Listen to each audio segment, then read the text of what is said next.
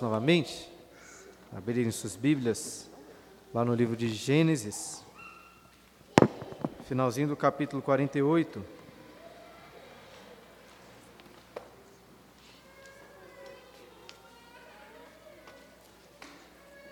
Aí no versículo 21, que é onde nós paramos.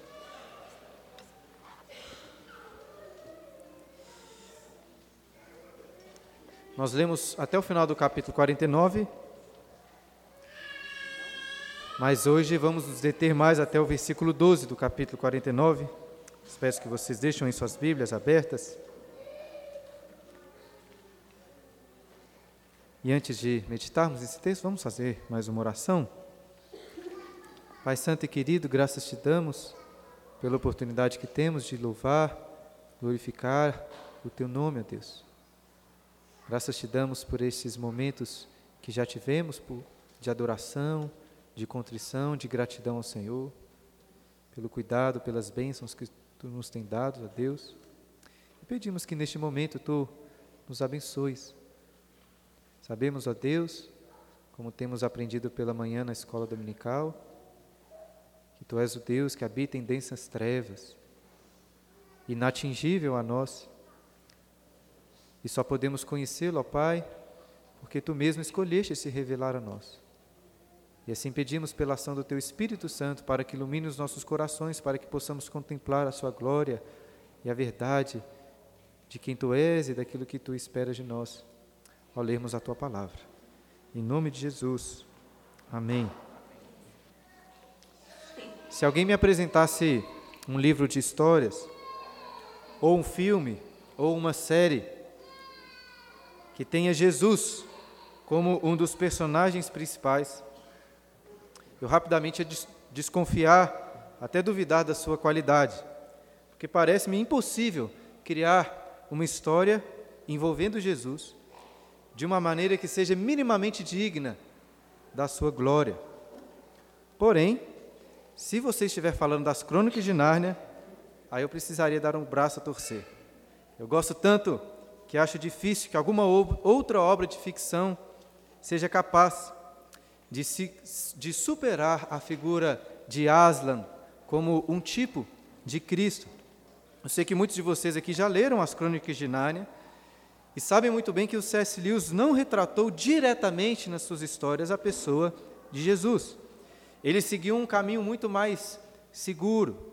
O que Lewis fez foi contar sobre um mundo fantástico, onde os personagens encontram um leão, um ser como se fosse Jesus, sem dar nenhuma referência direta, mas falando de Jesus, o Deus encarnado. Mas mesmo assim não é uma tarefa, não é uma tarefa fácil. Afinal de contas, Lewis está contando uma história com um personagem que claramente faz uma alegoria com Cristo.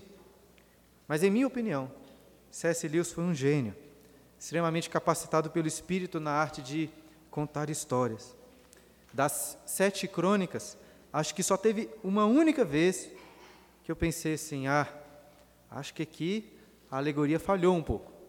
Porque nas outras dezenas de aparições do grande leão, eu fico impressionado como que C.S. Lewis conseguiu retratar muito bem vários aspectos da pessoa de Cristo, assim como é revelado nas Escrituras.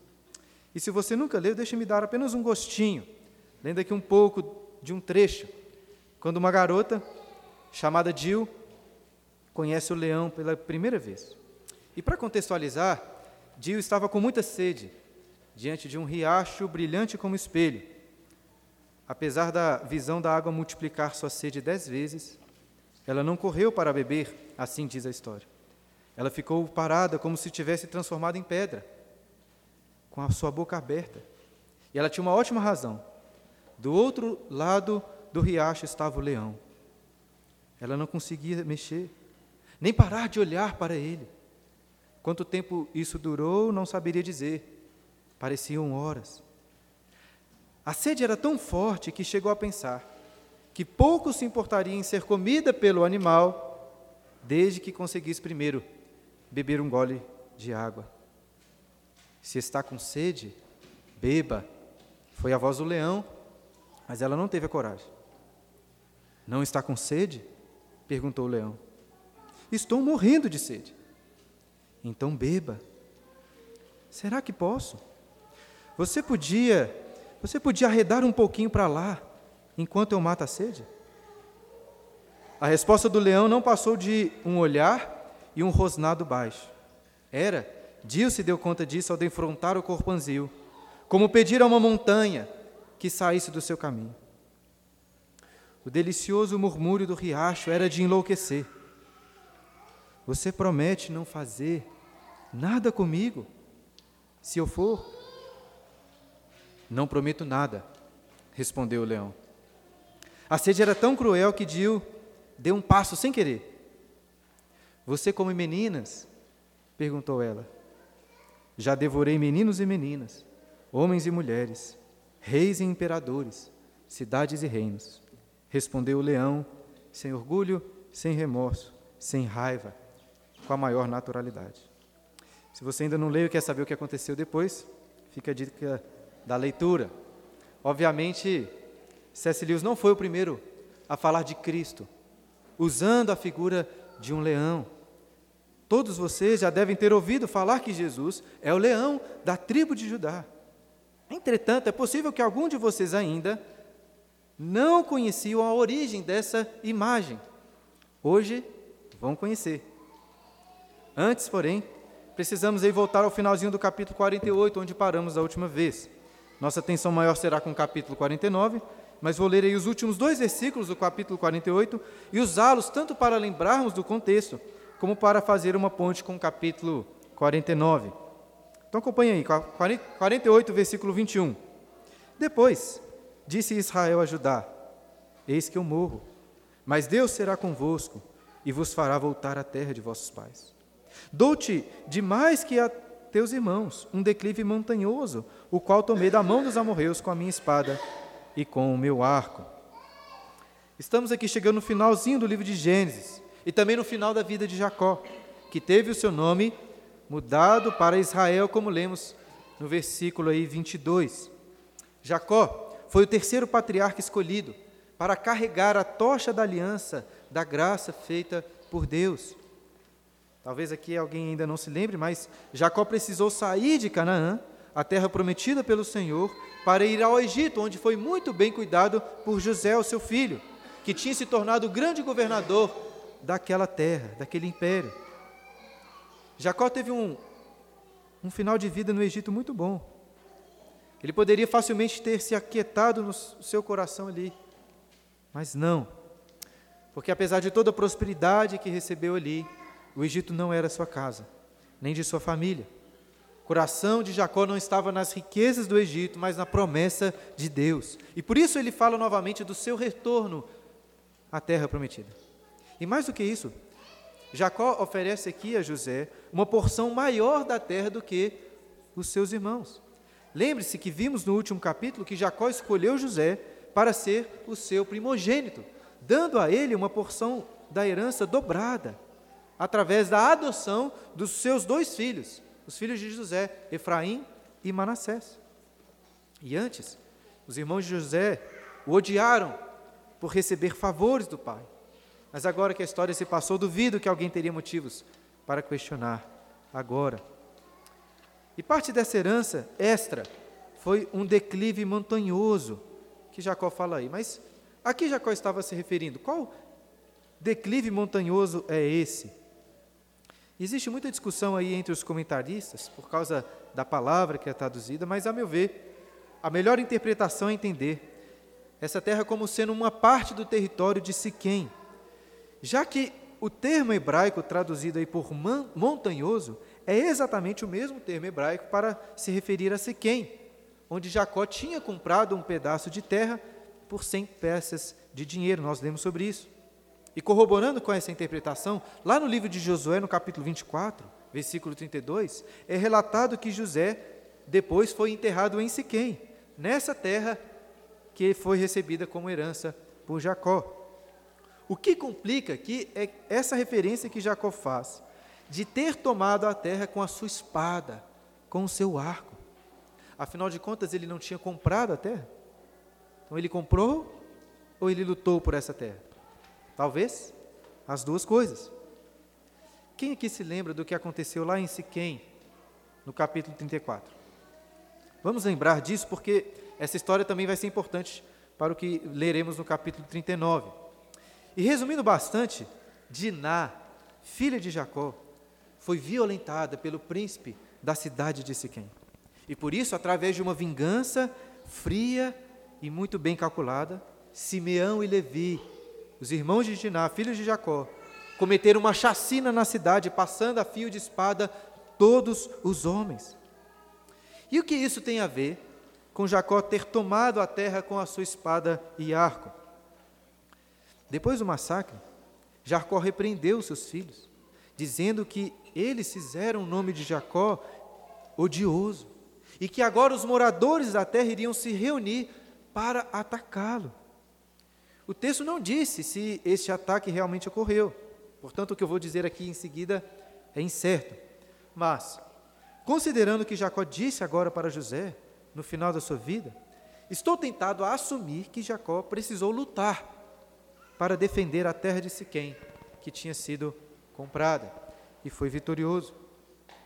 Agora, independente se isso aconteceu, tem outra coisa que eu acho que podemos assumir dessas palavras de Jacó porque creio que ele está profeticamente apontando o fato de que os israelitas não receberiam a terra prometida de graça, nem mesmo iriam comprar aquela terra. Israel iria conquistar a terra de Canaã através da sua espada, através do seu arco. E eu, ressalto, eu ressalto esse caráter profético nas palavras finais de Jacó, porque veremos em seguida que as suas palavras possuem essa característica. Lê comigo agora o início do capítulo 49. Depois chamou Jacó seus filhos e disse: Ajuntai-vos, e eu vos farei saber o que vos há de acontecer nos dias vindouros. Percebem esse caráter profético das bênçãos finais de Jacó? Ele chamou todos os seus filhos para fazer saber o que aconteceria nos dias vindouros. Estes termos também poderiam ser traduzidos por últimos dias, que é uma expressão tipicamente profética da, da escatologia bíblica, que vai aparecer várias outras vezes no Antigo Testamento. A vida de Jacó se iniciou com profecias, quando ele estava ainda no ventre de sua mãe, e se encerra agora também com profecias. E eu suponho que Jacó não escondeu dos seus outros filhos a escolha que fez de José como seu primogênito, nem o fato de ter adotado Efraim e Manassés como seus herdeiros, visto que um testamento precisa se tornar público para que não haja discussões na família. Porém, José não receberá essa herança sozinho, como aconteceu de outras vezes, em que a tocha da aliança passou apenas para um dos filhos. Eu destaquei no último domingo como que a graça de Deus está se expandindo, e por isso Jacó chama todos os seus filhos para abençoá-los. Como vemos novamente aí no versículo 2: Ajuntai-vos e ouvi, filhos de Jacó, ouvi a Israel, vosso pai. Tente perceber como esse versículo foi escrito na estrutura de um paralelismo, porque são duas frases paralelas, que dizem basicamente a mesma coisa, só que com palavras diferentes. A primeira é: Ouvi, filhos de Jacó. E a segunda: Ouvi a Israel, vosso pai. Vale notar que Jacó se identifica com seus dois nomes: Jacó, o enganador, e também com Israel, aquele que lutou com Deus e prevaleceu. É apenas um detalhe, mas ilustra muito bem o que será dito a seguir. Porque os nomes diferentes de Jacó apontam tanto para a graça de Deus, que transformou Jacó em Israel, como também aponta para o fato de que o santo Israel ainda carregava marcas do pecador, do enganador Jacó. Essa realidade da bênção salvadora de Deus, junto com pecados, maldições, ficará muito bem evidente nas bênçãos proféticas de Jacó, que nós, nós leremos, que às vezes vão se parecer mais com anti-bênçãos proféticas. E nós já fomos aí convidados duas vezes para ouvirmos essas palavras finais, mas seguiria um pouco, porque antes, antes eu preciso alertá-los para o fato de que estamos prestes a entrar em um texto poético. É bem possível que a sua tradução tenha colocado um espaçamento, uma estrutura diferente aí para essas frases, esses versos, indicando que estamos lendo uma poesia. Quem já leu aí obras de literatura épica certamente já percebeu que profecias geralmente são apresentadas em versos poéticos, porque facilitam a memorização, para que a profecia seja guardada então pelas gerações futuras. E é o que acontece aqui. Ainda que seja difícil de você perceber a, na tradução aí, eu vou tentar mostrar para vocês algumas características poéticas do texto, demonstrando inclusive que Jacó não deve ter simplesmente dito essas palavras extemporaneamente naquele momento. É bem provável que ele tenha gastado um bom tempo pensando com cuidado em cada um dos versos, refletindo longamente sobre o caráter e a personalidade de cada filho e qual bênção seria dada a cada um. Eu não sei se você fica empolgado, animado em ler poesia, mas adianto, não é fácil. Se interpretar profecia já é difícil, interpretar uma profecia poética tão antiga como essa aqui é ainda mais complicado. Até imagino que os primeiros leitores do livro conseguiam pegar rapidamente algumas referências que para nós são muito difíceis. Eu, particularmente, tive imensa dificuldade nos imensos, nos estudos deste capítulo. Lendo os comentários, até percebi uma coisa engraçada. Em um determinado verso, o comentarista diz: Este verso aqui é muito difícil. Aí, dois versos depois, ele afirma: Esse é o verso que mais é discutido entre os teólogos. Aí passa um pouco, então esse aqui é o verso mais complexo de todos. Aí você vai comparar com outro comentário e percebe que eles diferem não apenas na interpretação dos versos, como também na escolha daqueles versos que são os mais controversos. Ou seja, não é fácil.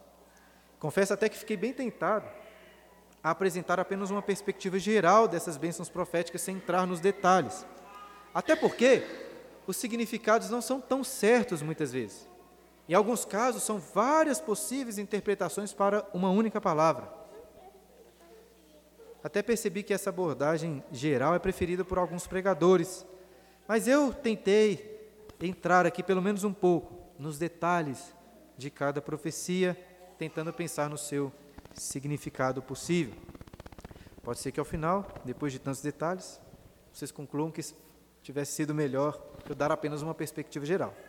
Estou consciente deste risco, mas espero não ser tão chato. Inclusive, talvez se você estiver preocupado com o tempo, com o tempo, né, já que se passaram aí uns 15 minutos e nem entrei no capítulo 49 ainda, não fique preocupado. Né. Vai talvez demorar um pouco mais do que o costume, mas eu dividi esse sermão em duas partes. Hoje, como já disse, vamos apenas até o versículo 12, encerrando a terceira bênção profética de Jacó. Finalmente, então, vamos entrar aí nas bênçãos. Jacó convidou todos os seus filhos a se juntarem para ouvi-lo, e nós também. Somos filhos de Israel. Estamos aqui ajuntados. Nada melhor do que ouvirmos também as suas palavras. Capítulo 49, versículo 3. Rubem, tu és meu primogênito, minha força e as primícias do meu vigor. Uma das características, uma das características da poesia é sua estrutura muito bem definida. Se você observar bem, perceberá que praticamente todos os versos deste capítulo estão em paralelo. Ou seja, toda frase ou verso possui um verso em paralelo que repete a mesma ideia, mas que também a complementa. E é por isso que nós vamos hoje ler sempre de dois a dois, como acabamos de fazer aqui. O primogênito de Esaú é aquele que herdou a força e as primícias do seu pai. Dá até para imaginar um pouco aqui o velhinho Jacó, com o fogo da juventude nos seus olhos se lembrando do dia do nascimento do seu primogênito. Ele continua com dois versos também paralelos aí, versículo 3, na sequência. O mais excelente em altivez, o mais excelente em poder. Eu sei que o termo altivez geralmente possui uma conotação negativa, né, de soberba, mas não acho que é o caso aqui. Porque esse termo também poderia ser muito bem traduzido por dignidade, ou seja, Rubem é descrito como o mais excelente em dignidade e poder.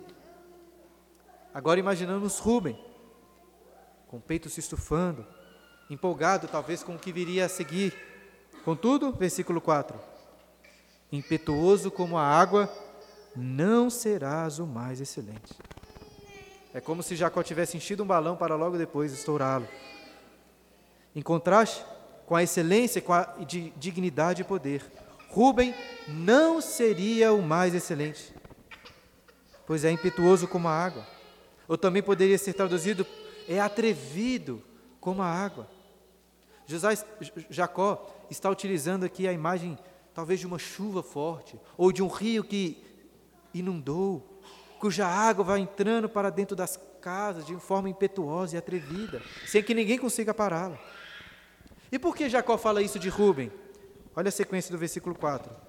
Porque subiste ao leito de teu pai e o profanaste, subiste à minha cama. Jacó está profetizando sobre os dias vindouros, mas o futuro não está desligado do passado. Jacó voltou aqui ao evento lá do capítulo 35, quando Rubens se deitou com Bila, a concubina do seu pai.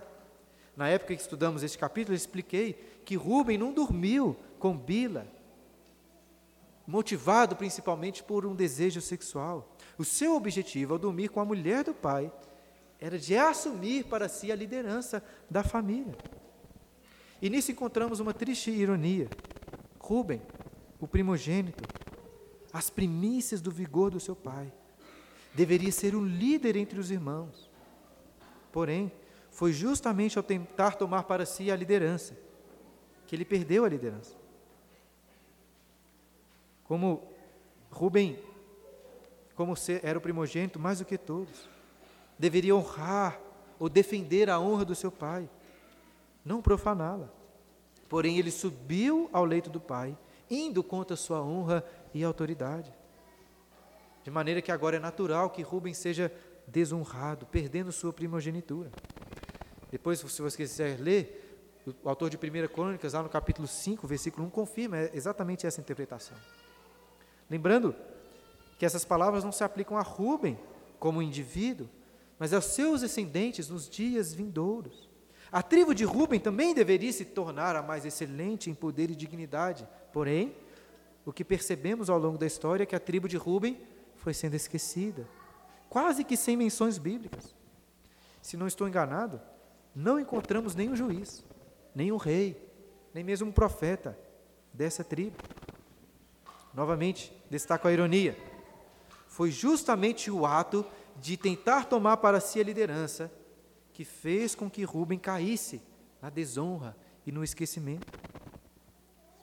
Usando aqui as palavras do nosso Senhor Jesus, os primeiros serão os últimos. Quem quer ganhar a sua vida, perdê-la-á.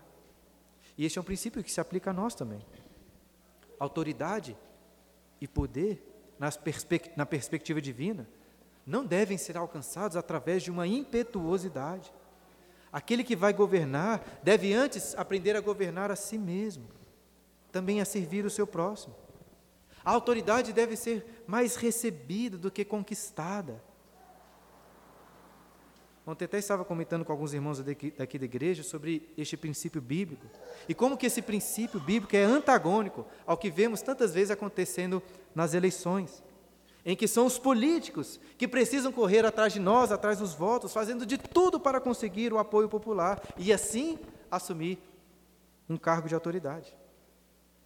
Em contraste, creio que novamente podemos aprender com as crônicas de Nárnia. Lá no final da história do príncipe Cáspia, Aslan, o grande leão, aparece para restaurar o reino do legítimo rei de Nárnia. E ao se encontrar com Aslan, Cáspia se ajoelha, beija as patas do leão e diz: do leão, ele beija a pata do leão e o leão então diz a Cáspia: Bem-vindo seja, príncipe. Sente-se bastante forte para reinar em Nárnia? Bem, não sei, respondeu Cáspia. Não passo de um garoto. Muito bem, replicou Aslan. Se dissesse que tinha certeza, seria prova de que não estava apto a reinar. Por isso, abaixo de mim do grande rei será rei de Nárnia, senhor de Cair Paravel e imperador das Ilhas Solitárias. Com humildade, já tendo provado ser um bom líder, é que Caspian foi coroado o rei para receber autoridade e poder. O ideal não é que a pessoa corra atrás disso, como acontece né, tantas vezes em nosso contexto político, mas que através do serviço, através de um bom testemunho, outras pessoas venham até essa pessoa, querendo se submeter à sua autoridade. Tente imaginar um comandante que assumiu uma grande liderança nas batalhas, colocou ali a sua vida em risco para salvar seus subordinados, foi muito bem sucedido. É natural que uma pessoa assim assuma autoridade, assuma poder. Na igreja funciona de forma semelhante. Não são as pessoas que se apresentam para se tornarem diáconos, para se tornarem presbíteros e líderes. É a igreja que faz a indicação, é a igreja que escolhe. Tente imaginar um presbítero fazendo santinho, propaganda para ser eleito aqui na igreja. O que, você ia achar disso? Muito estranho, né? né? Pelo menos, se ele oferecesse um churrasco, a gente já podia pensar melhor. Mas, resumindo aqui a aplicação, Rubem aprendeu com duras, palavras de seu pai que a autoridade, liderança não é tomada pela força, mas recebida. Ao tentar tomar a liderança, Rubem caiu na desonra. É curioso notar que nesse relato de bênçãos, logo a primeira bênção parece mais uma anti-bênção. E a próxima, pior do que uma anti-bênção, é uma maldição sobre Simeão e Levi. Assim como em relação a Rubem, Jacó volta para um evento do passado para falar sobre o futuro de Simeão e Levi. Nós já falamos deste evento do passado. Jacó vai se referir àquele, àquele massacre ocorrido em Siquém, cometido por Simeão e Levi em vingança por sua irmã Diná, que sim tinha sido abusada. Olha o que Jacó diz, versículo 5. Simeão e Levi são irmãos, as suas espadas são instrumentos de violência. Perceba mais uma vez, versos em paralelo. Não vou lembrá-los toda vez disso, mas não se esqueçam também. Primeiro, Jacó diz que Simeão e Levi são irmãos. Óbvio que eles são irmãos. Os demais também o são, inclusive alguns deles, algum deles, como Rubem, Judá, eram filhos do mesmo pai e da mesma mãe. Por que então Jacó enfatiza que Simeão e Levi são irmãos? O verso paralelo nos ajuda a compreender. As suas espadas são instrumentos de violência. Ou seja, eles são aqui irmãos de sangue. E ao dizer de sangue, não me, não me refiro ao sangue da descendência, mas ao sangue da guerra, ao sangue da violência. Simeão e Levi são irmãos de armas. E eles estão tão unidos nessa violência que são os únicos filhos a serem tratados em conjunto. Jacó, porém, não quer se unir a eles. Olha o versículo 6. No seu conselho não entre minha alma, com seu agrupamento minha glória não se ajunte. Simeão e Levi conspiraram perversamente, e Jacó não quer que sua alma ou sua glória tenham parte nesse conselho maldito. Por quê? Porque no seu furor mataram homens e na sua vontade perversa já retaram touros. Talvez você esteja até pensando no furor de uma pessoa descontrolada, que acabou de saber que sua irmã foi violada. Mas não foi uma ira repentina, foi fria, calculada. Simeão e Levi prepararam essa vingança com antecedência. Eles enganaram, eles esperaram, e no tempo certo, passaram a fio de espada todos os homens de Siquém. Isso é quase que uma psicopatia. Acho que o verso paralelo aponta um pouco dessa ideia ao dizer que na sua vontade perversa já retaram touros. Já retar, para quem não sabe, é o ato de cortar os tendões do músculo posterior da coxa. Eu não sei exatamente o que eles fizeram, mas Jacó compara a perversidade deles com pessoas que cortam os músculos da perna de touros para deixá-los aleijados, em grande sofrimento. Ou seja, é uma violência sem propósito, sem sentido. Uma violência apenas pelo prazer da violência. Não é à toa que, que Jacó aqui se utiliza de palavras tão duras. Versículo 7. Maldito seja o seu furor, pois era forte, e a sua ira, pois era dura. Nem toda ira é pecaminosa, mas o furor desses irmãos era forte, duro e maldito. Por esse motivo, qual a bênção profética que essas duas tribos receberão nos dias vindouros? Jacó continua: Dividi-los-ei em Jacó e os espalharei em Israel. Mais uma vez, um castigo irônico aqui. Simeão e Levi se uniram em conspiração maldita, mas agora serão divididos, espalhados. De forma semelhante ao que aconteceu com os habitantes que se uniram lá em Babel, com um propósito maligno, e foram espalhados por Deus. E que, o que isso significou para o futuro dessas tribos? Os levitas, vocês devem se lembrar, não receberam uma porção de terra e foram literalmente espalhados por todo Israel, habitando na cidade de outras tribos. Além disso, por terem sido separados das por terem sido separados para cuidar das coisas concernentes ao tabernáculo, os levitas não eram mais contados entre os soldados de Israel. Ou seja, Simeão e Levi, de fato, foram divididos. Nunca mais seriam irmãos de espada. Por quê? Porque Levi abandonou a sua espada. E a tribo de Simeão? Continuou como uma tribo de guerreiros, mas aos poucos foram se despertando, dispersando, no sentido de se perderem. Lá no livro de Números, encontramos dois censos dos guerreiros de Israel.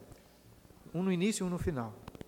Um de quando eles saíram do Egito e outro após 40 anos no deserto, quando estavam prestes a entrar na terra prometida. Inclusive, são justamente esses guerreiros do segundo censo que formam os leitores primários do livro de Gênesis. Talvez aqui os mais interessados em entender o significado dessas profecias. E se você comparar os censos, censos lá no livro de, número, de Números, perceberá que no primeiro, Simeão é a terceira tribo mais forte, contando com 59.300 homens de guerra. Já no segundo censo, 40 anos depois, a tribo de Simeão se tornou a mais fraca de todas, com apenas 22.200 homens de guerra. Além disso, na divisão das terras, enquanto Levi ficou sem terra nenhuma, Simeão recebeu uma terra que ficava literalmente dentro da tribo de Judá, bem no centro da tribo de Judá. A Bíblia não diz exatamente o que aconteceu com essa tribo, mas, após a divisão do reino, nós percebemos que os simeonitas ou fugiram para o norte ou então foram incorporados à tribo de Judá. Ou seja, se cumpriu a profecia, foram divididos, foram dispersados. Jacó colocou sobre eles uma maldição pesada. Muitos pais, ao ficarem mais velhos, vão também ficando com o coração mais mole. Às vezes mole demais, sem ter mais coragem de chamar a atenção dos seus filhos. Porém, homens e mulheres irascíveis, como Simeão e Levi, precisam de pessoas maduras como Jacó, sejam pais, sejam irmãos, sejam presbíteros, para repreenderem essas pessoas em amor. Jacó, com palavras muito duras, repreendeu a ira vingativa de Simeão e Levi. Mas eu não acho que Jacó está aqui caindo no mesmo erro que condenou. Não acho que ele está irado contra os seus filhos. O que o motiva é amor. Até porque, apesar dessa maldição, Jacó está os abençoando. Ao pensarmos no destino dessas duas tribos, vimos que a maldição, de fato, se tornou em bênção. Pelo menos em relação a Levi, isso é muito evidente. A tribo de Levi foi dispersa por, por causa dessa maldição. Mas também, vemos por outros motivos, foi uma bênção. Eles foram dispersos para servirem no tabernáculo e para receberem a melhor de todas as heranças. Deus disse que Ele mesmo seria a porção da herança dos levitas.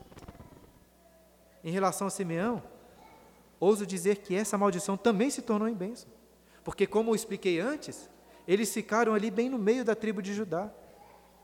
Alguns da tribo certamente se rebelaram, foram para o norte, mas é razoável assumir que muitos deles se uniram a Judá e foram muito abençoados ali. Agora, não sei se Rubem e Simeão conseguiram né, perceber essas realidades da mesma maneira que nós estamos falando aqui. Talvez, após essa dura que receberam, Rubem e Simeão estivessem pensando: nós recebemos o que merecemos, mas agora vai ser a vez de Judá. Afinal de contas, Judá também pisou feio na bola. Nós lemos sobre isso lá no capítulo 38. Talvez o próprio Judá estivesse pensando: do jeito, vai sobrar para mim também. Porém, em contraste com essas bênçãos, ou com essas anti-bênçãos anteriores, Olha o que é dito em relação a Judá, versículo 8. Judá, teus irmãos te louvarão. A tua mão estará sobre a cerviz de teus inimigos. Os filhos de teu pai se inclinarão a ti. Usando um jogo de palavras com o próprio nome de Judá, que significa louvor, Jacó diz: Judá, teus irmãos te louvarão. Né? Eu poderia dizer: Judá, teus irmãos te judaizarão, te louvarão. E não é um louvor qualquer, porque os irmãos dele, filhos do seu pai, se inclinariam perante ele. Ou seja, não é Rubem, nem mesmo José, o primogênito, mas Judá, que será o líder entre os irmãos. E será um líder poderoso, porque sua mão, como o texto diz, estará sobre a cerviz ou sobre a nuca dos seus inimigos. Eu não sei exatamente o que isso significa num contexto de guerra, mas claramente aponta para um triunfo, para um domínio sobre os seus, opos seus opositores. E para reforçar a glória e o poder de Judá, Jacó continua dizendo, versículo 9: Judá é leãozinho, da presa subiste, filho meu. Encurva-se e deita-se como leão e como leoa. Quem o despertará? Por três vezes Judá é comparado com um leão, tanto como um filhote, como um leão adulto, macho e fêmea. E a imagem aqui, perceba aí no texto, é de um leão que dominou sua presa e subiu com ela para devorá-la, lá no seu campo. E por fim, depois de comer, se deitou para descansar. Se não faz bem mexer nem com um cachorro quando está comendo, imagina mexer com um leão devorando sua presa. Porém, este aqui é um leão que estava agora descansando, estava de barriga cheia, estava vulnerável. E Jacó pergunta: Quem o despertará? Ele é tão poderoso que nem dormindo as pessoas ousam chegar perto. Não é sem motivo que o leão é considerado o rei dos animais. O rei dos animais. Em uma das crônicas de Nárnia, o senhor Castor conta para as crianças que Aslan era um leão, o leão, o grande leão. E então Susana, uma das personagens, um pouco surpresa, diz: Oh, eu teria pensado que ele é um homem. Ele é seguro? Creio que ficaria um tanto nervosa em conhecer um leão. Seguro, disse o senhor Castor. Quem disse qualquer coisa sobre ele ser seguro? É claro que ele não é seguro. Mas ele é bom. Ele é o rei. Esse entendimento do leão como rei parece ser bem antigo, porque Jacó, depois de falar de Judá como leão, continua dizendo no versículo 10: O cetro não se arredará de Judá, nem o bastão de entre seus pés. O cetro era instrumento do rei. Muitos anos antes de um rei em Israel, antes da aliança que Deus fez com Davi, Jacó havia profetizado: o cetro não se arredará de Judá, nem o bastão de entre os seus pés. E um detalhe importante é que o termo hebraico aqui para pés, algumas vezes na Bíblia é usado como um eufemismo para se referir às partes íntimas do homem. Por exemplo, lembra lá na história de Davi, quando lemos que Saul entrou numa caverna para aliviar o seu ventre? Literalmente o texto diz que Saul foi aliviar os seus pés, usando o mesmo termo, né? A gente usa termos semelhantes aqui na nossa linguagem também. Ou seja, como temos aqui uma linguagem poética, é bem possível que Jacó esteja se referindo ao fato de que o cetro e o bastão não se arredarão da descendência de Judá, dos seus filhos. Não estou cravando aqui essa interpretação, mas acho que ela pode ajudar a entender o que é dito em seguida. Até que venha Siló e a ele obedecerão os povos. Um comentarista considerando, considerado entre os melhores consider, considerado entre os melhores comentaristas do livro de Gênesis, afirmou que este verso, até que venha Siló, provocou mais diferença de opinião entre os hebraístas do que talvez qualquer outro verso no livro de Gênesis. Em resumo, alguns acham que Siló pode estar se referindo a uma cidade futura de Efraim, e apontando assim para o dia em que o rei de Judá se do, dominaria todas as tribos de Israel. Outros acham que a palavra Siló se refere a um príncipe, como se dissesse, até que venha aquele que será o príncipe. Ou então, alguns acham que se refere a um tributo, como se estivesse dizendo até que vem aquele que receberá os tributos. Por fim, uma interpretação mais antiga, de uma tradução, da tradução mais antiga, a Septuaginta, entende que Siló é uma palavra hebraica que significa aquilo que pertence a ele, como se dissesse: o cetro não se arredará de Judá, nem o bastão de entre os seus pés, até que venha aquele a quem pertence. O cetro, né, no caso, e o bastão. E apesar dessa discussão em relação ao termo siló, a expressão anterior, até que, é mais segura de entender. E é por isso que eu gosto da ideia dos pés do versículo anterior apontando para a descendência, mostrando que o cetro permanecerá com Judá até que venha aquele que será qualquer uma dessas opções que eu destaquei antes. Que todas elas acho que são boas o suficiente e se encaixam aí com o que é dito a seguir. A ele obedecerão os povos. Então, se antes foi dito que os irmãos se inclinariam perante Judá, agora é dito que os povos o obedecerão, ou seja, será até um reino muito maior do que o reino de Israel. Para um povo que tinha esperança de um descendente prometido, falado lá de Gênesis capítulo 3, 15, aquele que pisaria a cabeça da serpente, não deve ser difícil associar a bênção de Judá com esse descendente prometido. E Jacó continua, versículo 11: Ele amarrará seu jumentinho à vide, e o filho da sua jumenta à videira mais excelente. Apesar do jumento ser um animal mais humilde, é comum encontrá-lo entre os reis de Israel. Lembra que Salomão entrou em Jerusalém montado na mula real para ser coroado? Talvez desde o início o jumento ou a mula serviam para apontar a necessidade do rei em Israel ser um rei humilde. Pelo menos parece ser esse o significado que o evangelista Mateus dá para quando o grande rei entrou em Jerusalém montado em um jumentinho, cumprindo uma profecia dita pelo profeta Zacarias. Agora, qual é o propósito de dizer que Judá amarrará seu jumento à videira mais excelente? Qual o significado disso? Pense comigo. O que, que vai acontecer se um jumento for amarrado junto a uma videira, cheia de frutas ali? O que, que vai acontecer? Ele vai comer tudo. Mas isso não vai ser um problema para Judá, por quê? Porque a abundância de vinhas será tão grande que ele não terá que qualquer problema em amarrar o seu jumento junto à melhor das vinhas.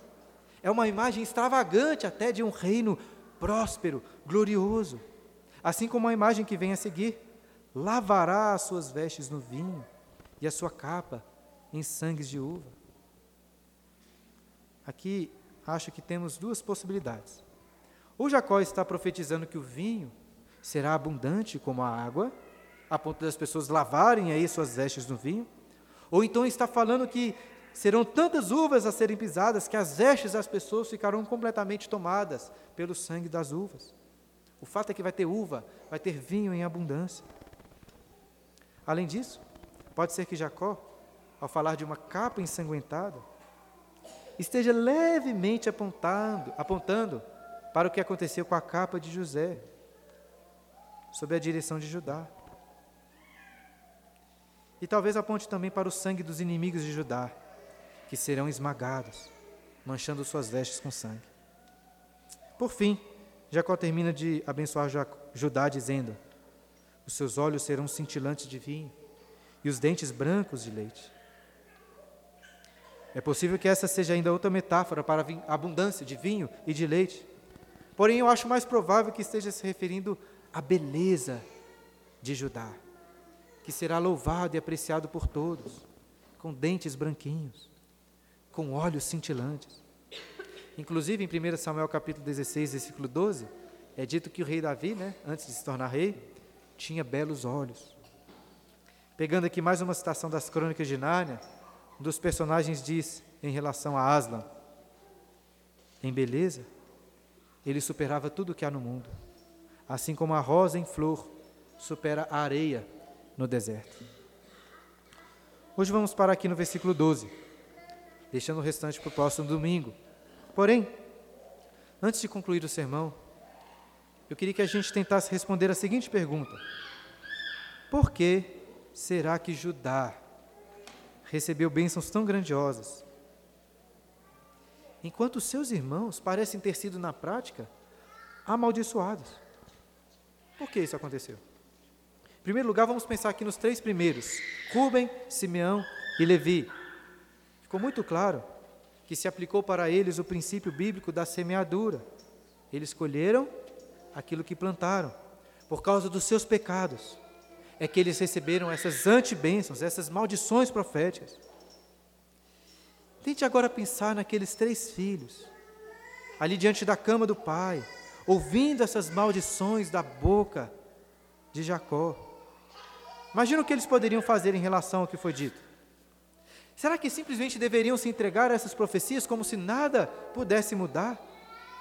Será que os seus descendentes, aqueles milhares de Rubenitas, de Simeonitas, de Levitas, que ouviram essas palavras depois, não tinham uma esperança maior? E quanto a nós, hoje, filhos também de Israel, será que temos algo a fazer? Imagine só que Jacó fosse o seu pai e, baseado na sua história, fosse pronunciar o seu destino nos dias vindouros. O que Jacó diria? Acho que seria algo assim.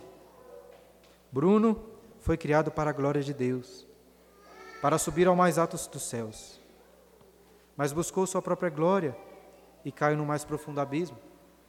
Seu fim é o fogo que não se apaga, seu destino é a morte que não tem fim. Apesar dessa tentativa frustrada de versos poéticos, eles são verdadeiros. O meu destino e o seu se formos considerar a nossa história, cheia de pecados, é o castigo eterno, é o fogo do inferno. Essa é a profecia que recai sobre todos nós hoje. Mas será que temos uma esperança? Será que Rubens, Simeão e Levi tinham alguma esperança? É claro que tinham. E qual era? Voltemos agora para Judá. Por que será que Judá recebeu bênçãos tão grandiosas? certamente não foi por causa do seu passado. Alguém poderia até tentar justificar José, mas Judá não tem como. Não. Ele vendeu seu irmão como escravo, ele mentiu para o seu pai, ele se casou fora da aliança, ele criou mal aos seus filhos, ele se deitou com a sua própria nora, achando que ela era uma prostituta, e ainda mandou para a fogueira. Ou seja, Judá não recebeu bênçãos. Por contar aqui com uma história de retidão e de justiça. Por que então recebeu bênçãos? Porque ele se arrependeu, irmãos. Creio que é por causa disso. No capítulo 38, ouvimos da boca de Judá uma das mais belas confissões da Bíblia, quando ele apontou para Tamar, sua nora, e disse: Ela é justa, eu não. Judá vendeu seu irmão José como escravo Porém, tempos depois, quando Benjamim estava prestes a ficar escravo no Egito, lembra do que Judá disse? Fique teu servo em lugar do moço, por servo do meu Senhor. Judá confessou seus pecados e se ofereceu como escravo, ele se humilhou. Os seus irmãos deveriam fazer o mesmo. Apesar das palavras duras de Jacó para ele, para eles, essas eram palavras para abençoar os seus filhos. Como abençoá-los? Através do arrependimento. Creio que Jacó, com profundo amor pelos filhos e temor a Deus, pronunciou essas palavras com o objetivo de levá-los à contrição, ao arrependimento. É como Paulo disse aos Coríntios, e nós lemos na liturgia. Jacó queria que seus filhos se contristassem com a tristeza segundo Deus, uma tristeza que produz arrependimento para a salvação. Queridos, temos diante de nós também maldições proféticas, assim como as de Rubem, de Simeão e Levi. E se eles tinham uma esperança, nós temos também. Rubem perdeu sua primogenitura e sua excelência, tendo seu nome esquecido na história. Mas Rubem não foi esquecido para sempre, porque quando chegamos em Apocalipse, no capítulo 7, lemos sobre os doze mil da tribo de Rubem, que foram selados pelo Espírito de Deus. Levi foi espalhado em uma maldição que se tornou em bênção, pois foi, foi escolhido para servir no tabernáculo de Deus. Simeão foi dispersado como maldição, mas essa maldição se tornou em bênção para aqueles que se identificaram com a tribo de Judá. E essa é a nossa esperança também. De através do arrependimento, sermos identificados com a tribo de Judá, em especial com a tribo do leão da tribo de Judá. Jacó profetizou e de fato o cetro não se arredou de Judá, nem o bastão de entre os seus pés, porque através de sua descendência prometida veio o verdadeiro rei. Aquele rei sobre quem nós lemos no começo da liturgia, em Apocalipse, no capítulo 5, versículo 5. O apóstolo João, naquela visão, chorava. Ele chorava porque ninguém podia abrir o livro, nem mesmo de olhar para ele, eram todos indignos. Todavia, como nós lemos, um dos anciãos me disse: Não chores, eis que o leão da tribo de Judá, a raiz de Davi, venceu para abrir o livro e os seus sete selos.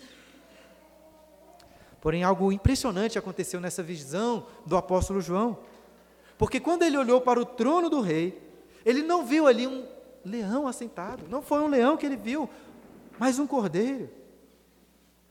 Encontramos uma cena muito emocionante no final da crônica O Peregrino da Alvorada, quando os viajantes se encontram com Aslan, não na forma de um leão, mas de um cordeiro.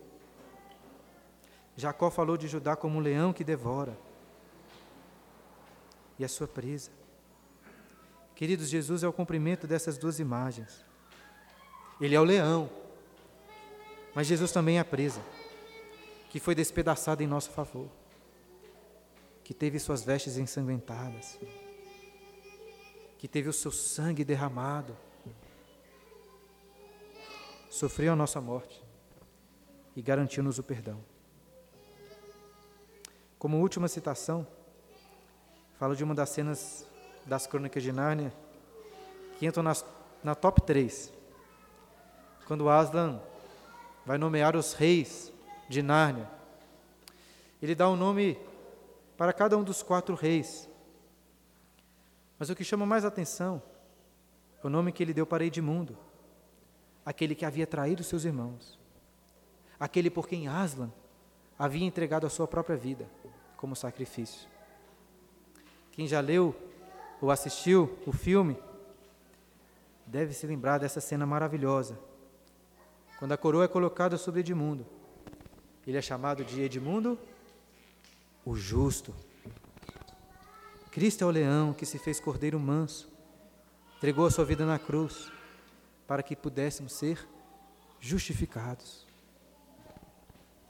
Hoje podemos também usar as palavras de Jacó para dizer que Jesus é este leão que dominou sua presa, que venceu a morte, que venceu a serpente e está ali preparando o dia para voltar uma segunda vez. Quem o despertará? Jesus voltará para destruir toda oposição, estabelecer para sempre o seu reino de plenitude na terra, com abundância de uvas, de vinho, de todas as bênçãos, com grande beleza, com grande glória. Esse é o nosso Deus.